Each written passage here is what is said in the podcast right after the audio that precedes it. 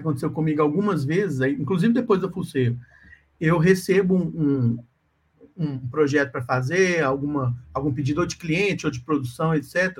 E eu não, eu não procuro saber quem é, eu só pego e animo. Então aconteceu três situações iguais. Uma eu já estava, já tinha formado na FUCE, eu estava lá em São Pete, trabalhando no estúdio de animação, e o rapaz, que era o produtor lá, falou assim: ah, é uma cantora, é um grupo, uma cantora de funk lá do Brasil. Eu falei assim: ah, beleza.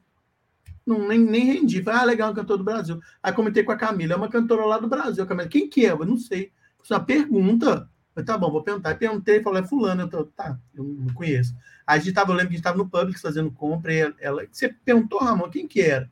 Eu disse, ah, é Isa, mas eu não sei quem que é. Isa, Matuê e um outro, um outro Tropiquilas, eu acho. Aí, do, ela falou assim, Ramon, a Isa tá mó famosa lá no Brasil, tá no The Voice, tá num monte de coisa, você não sabe? Eu, eu não sei, eu sou velho, eu escuto é, é a Dona Irã Barbosa, tô brincando. Mas eu escuto outras coisas, eu não, eu não escuto Isa. Tipo assim, não, não que ache ruim, mas não, não tenho costume.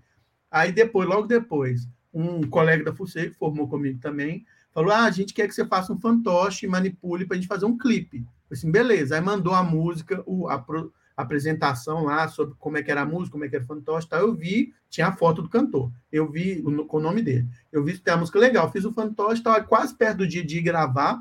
A Camila de novo foi ver, e falou assim: é o rapaz do Backstreet Boys.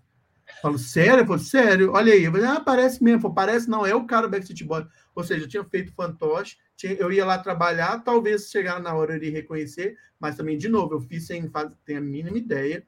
Ela até foi de minha ajudante, tá? Para ver, para ajudar.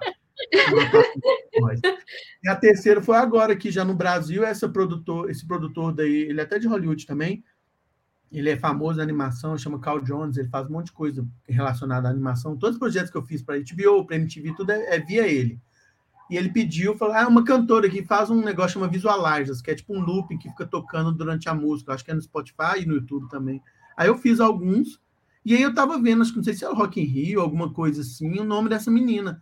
É Megan, Megan Thee Stallion, não sei como é que fala. Megan Stallion. É. E a mulher, tipo, é uma famosa. Foi lá no Instagram dela, não sei quantos milhões de seguidores, ela no Rock in Rio, num monte de lugar, e eu animando ela lá, assim, ó, assim, tipo, tem a mínima ideia que deram trabalho para ela. Então, agora, a partir de agora, toda vez que alguém falar alguma coisa, eu vou ver, vou ver se eu conheço. Só porque... um recado aqui para você, ó. Camila salvando é. Ramon sempre. Sempre. Ai, Camila, saudade. Ela sempre